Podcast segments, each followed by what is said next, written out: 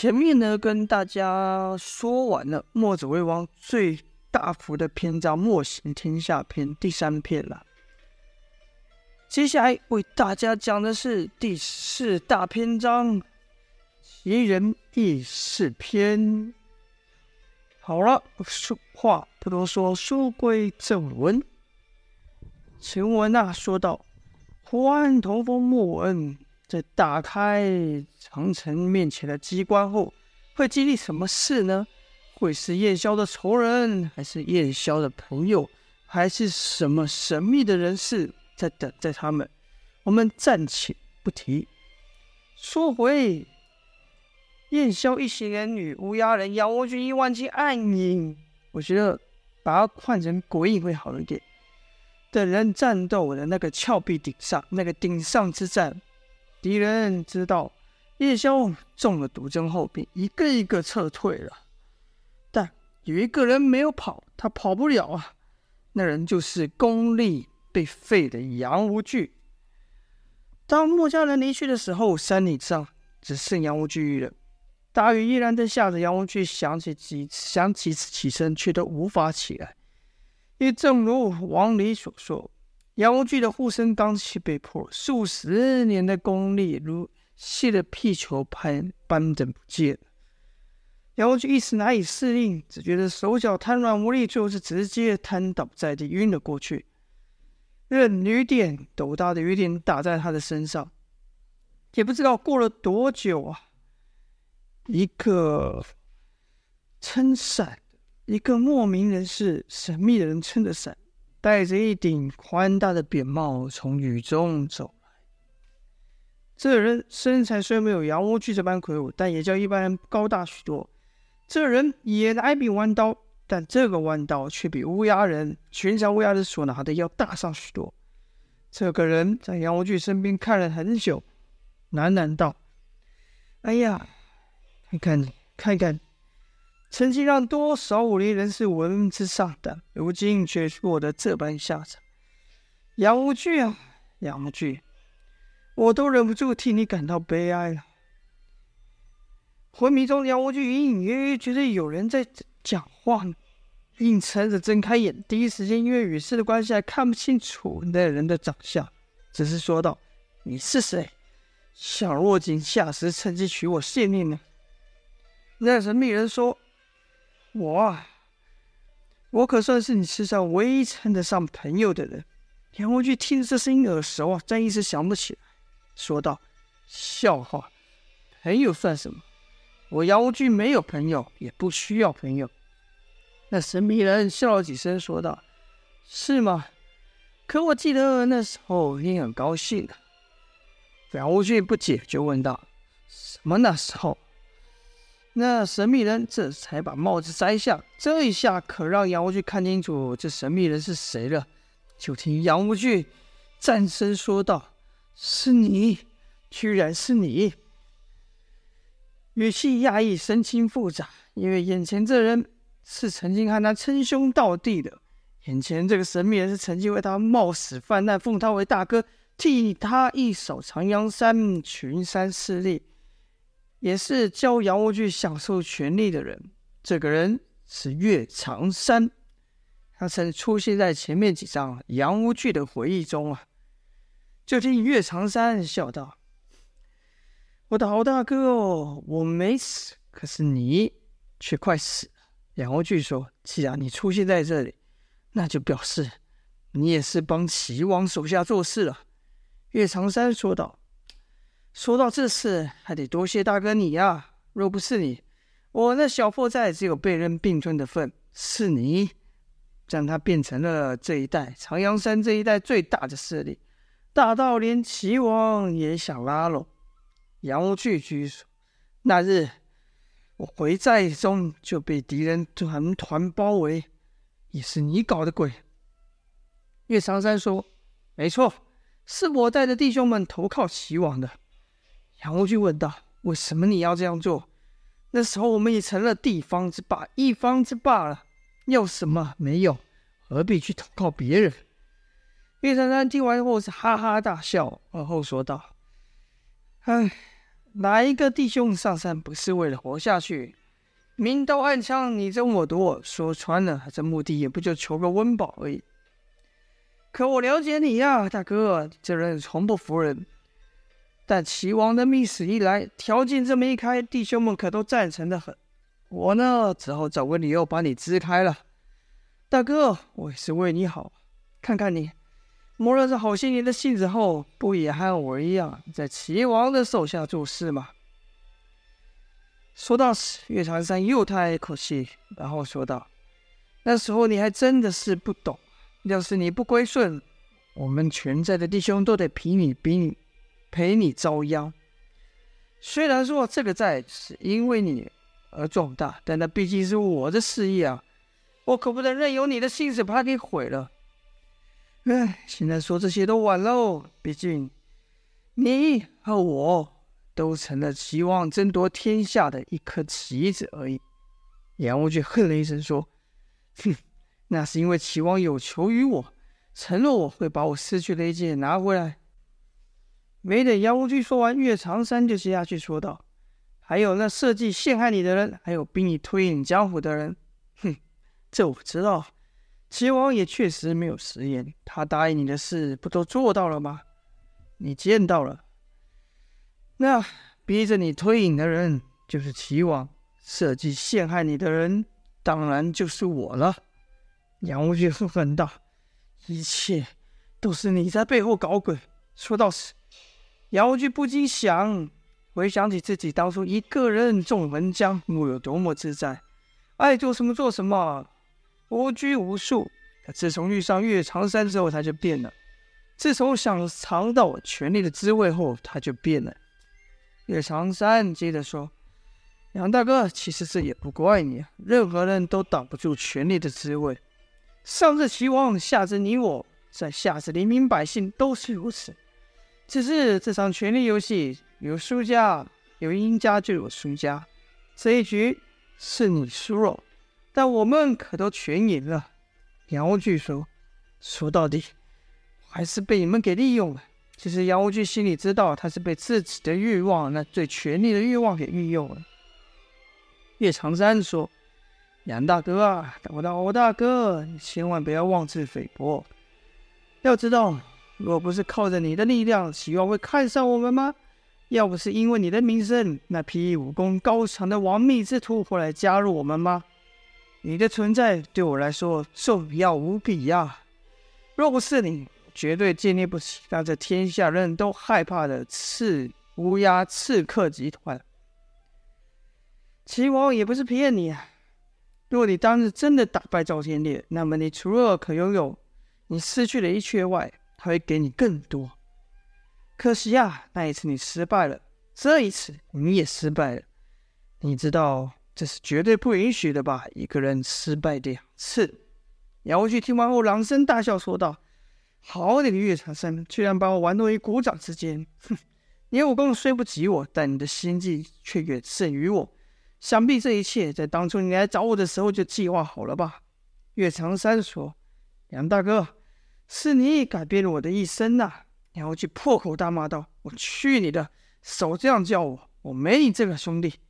岳长山说：“大哥又何必生气呢？世人相交本就为了利益，我与你相交是如此，我与我手底下那些也是如此。齐王对我们也何尝不是如此呢？”杨惧哼了一声说：“废话少说，你是来结果我的吧？尽管下手吧。”岳长山说：“我是来处理善后的，也是来叙旧的。大哥，你的存在对我们很重要。”你这一身武功就是我们的王牌，虽然你退隐江湖了，但我与齐王都一直在关注着你。杨无惧说：“关注？哼，我看是监视吧。少说的那么好听。”岳长山继续说道：“这一战你本不应该败的，但是与赵天烈一战后，让你那天不怕地不怕的战意动摇了。不然，即便你不敌墨家人，也不至于败得这么惨，连着一身功力都不给人给废了。”这次杨无惧没有出言反驳，因为岳长山说的是事实啊。败给赵天烈确实给杨无惧不小的影响。因为他从来在那之前从未尝过一败。居然这次居然被当时手下的败将赵天烈给打败了，杨无惧怎么可能不受影响？只是连杨无惧自己都不明白，那一场败对他来说的影响有多大。高手对决，武功高低固然占了很大的胜负，但有时战役和决心更是重要。杨无惧败给赵天烈后，那份永不言败的战意动摇了。相反的，亡灵求胜的决心决心是前所未有的强烈。此消彼长之下，也决定了胜负。杨无惧道：“哼，成者为王，败者为寇，输了就是输了。你少废话，要我性命，尽管下手吧。”岳长山点了点头，说：“好，大哥，你这气魄还是这么让人钦佩。我说过，你的武功对我没用了。你现在只怕连我一个手下都打不过，你这人对我们也就没用了。”跟着就看岳长山低了声，将一颗药丸放在杨无惧手中，而后牢牢地握了杨无惧的手一会，才站起身来。杨无惧问道：“你这什么意思？要下手？你自己来下手。”岳长山说：“我说过，我是来善后的，也是来叙旧的。”杨无惧摸着那颗药丸，问道：“这是什么？”岳长山说：“这是齐王赐给你的。”杨无惧又道：“毒药。”又服毒自尽，你难道我连你出手都不配了吗？岳长山说：“如今的我是不随便出手的，我的价钱可是很高的。”然后岳长山又笑了笑，说道：“啊，大哥啊，我有今日的一切都是托你的福，我怎么舍得对你下手呢？你就自己看着办吧。”说罢，岳长山就要走。杨无惧凭时挤出最后一点力量去拉岳长山的衣角，说道：“别走，给我个痛快！好歹我也是个武人，得有个武人的死法。”岳长山却挥刀把杨无惧抓的衣角割下，然后转头对岳长杨无惧说道：“可惜啊，大哥，现在的我不是武人，我是一个商人。”然后头也不回的走了，任凭岳杨无惧如何的骂岳长山，都没有再转头。杨无惧看着手中那个药丸，不禁暗叹：“这是无惧一世，怎么会落得这种田不田地呢？”杨无惧对天惨笑道：“我可是杨无惧呀，我怕过什么了？”跟着就把那药丸给吞了下去。一代枭雄杨无惧就这样落在了山顶之上。好了，杨无惧这边的故事暂时停了。回说其他的势力，当叶萧受到暗算倒下这一刻，天下局势就产生了巨大的变动。往后的江湖也是如此。此事我们得再往前面说一回。当杨无惧带着南宫烈、胡野剑、殷万青、夏景渊这几个带攻临九攻攻打九黎的任务失败后，殷万青擒住赵月华姚建轩逃走。赵天烈就派出九黎所有的人去去寻找殷万青的下落，也是因为这样子，胡野剑的梅花桩和夏景月的黑风寨也从此在江湖上被九黎给除了名。而赵天烈还亲自到盘蛇谷寻找殷万青呐，寻不到，怒得把谷中的石头一连打断好几根呐。但还有一个人没尝到九黎的怒火，怒火，那便是南宫烈的南宫家。这南宫世家可不同于梅花桩和飞风黑风寨。南宫、西门、东宫、北陵这四大世家，可是在九黎之前曾经主宰整个江湖的势力。虽然后面家道式微，影响力越来越小，但仍有一定的实力。可赵天烈不怕，对他来说，这四大世家早已经是过去式了。现在这个江湖是他赵天烈说了算，何况是唯一在之主被人欺到这个头上。不能没有一点动作。于是赵天烈带着满腔怒火，领着九黎的人杀到南宫山庄。朱红色的大门打开了，等待他的却不是南宫烈，而是南宫烈的父亲南宫子。就看他身穿一袭暗红色的长衣，手拿一柄黄金宝刀，好不显眼。赵天烈也知道要动南宫家不是那么容易的，因为他听到消息。南宫烈已将其他四大、三大世家求求援，于是便带着九黎四柱费斯林密、焦白红、卢也平，还有公孙丑来了。今日是要和南宫世家讨个说法。南公子身旁也有两人，年岁与南公子相近。左边那人手持宝剑，外穿一袭蓝色长袍。这人呢？应该还有一派宗师气度，这人是西门家的家主西门景。另外一人手持长枪，一袭黄衫，这人呢，则是东郭家的家主东郭醉。赵天烈也说道：“这就是你找来的帮手吗？四大世家似乎还少一位，怎么不见北陵的人呢？”赵天烈语气甚是傲慢，丝毫不把这三大宗主放在眼里。西门景说道。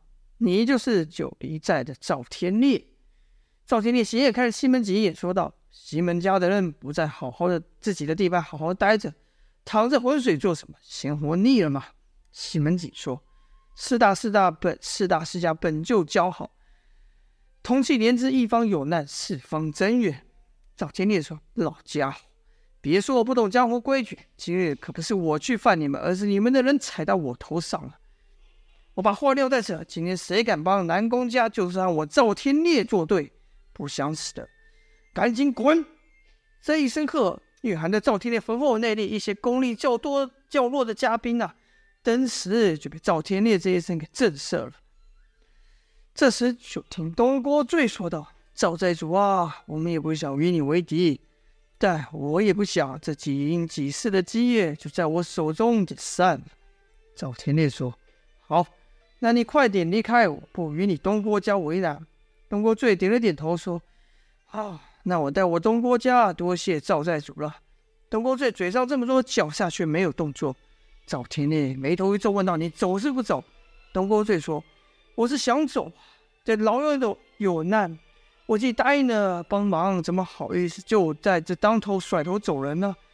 赵寨主既然有这个心，不如就是退去，把我们都饶了吧。”赵天烈闻言，剑眉一竖，说道：“老家伙，当真以为到这时候还怕我耍嘴皮？我尊敬你们是成名已久的武林前辈，才给你点面子。别以为我真怕你们，嫌活腻了，想找死还不难。”西门景说道：“赵寨主，我们三家已经甚少且涉入江湖，你今夜要把南宫家给灭了，难保哪天你不会把我西门家也给拔了。今日之事。”我们若不出来与你一拼，只怕日后更不是你的对手。”赵天烈说，“难道你们不知道我为何而来吗？难道你们不知道他的宝贝儿子南宫烈都干了什么好事吗？南宫烈干了什么事？别说其他两家不知道，只怕连他老爸南宫此也不是全部知晓。他一直告诫南宫烈，如今的南宫世家已不是以前的武林我之首，要南宫烈好好守住家业。”可南宫烈年轻气盛哪哪会听这个？也不愿一辈子当个落寞世家的家主，这才去和杨无惧等人合作挑战九黎。南公子知道儿子闯祸了，心里有愧，才一直没说话。但为了保护这祖先的根基，这个家业，不论是非啊，他都会拼上全力，全力，包含他的性命的。好了，这就是第四章《奇人异事篇》的开头啊。前面铺梗已久的武林世家出来了，而且一出来就要和赵天烈等人拼个高下，一来就是高潮了。就请各位继续听下去，这武林四大世家跟赵天烈这一战会是如何呢？好，今天就先说到这边了，下播。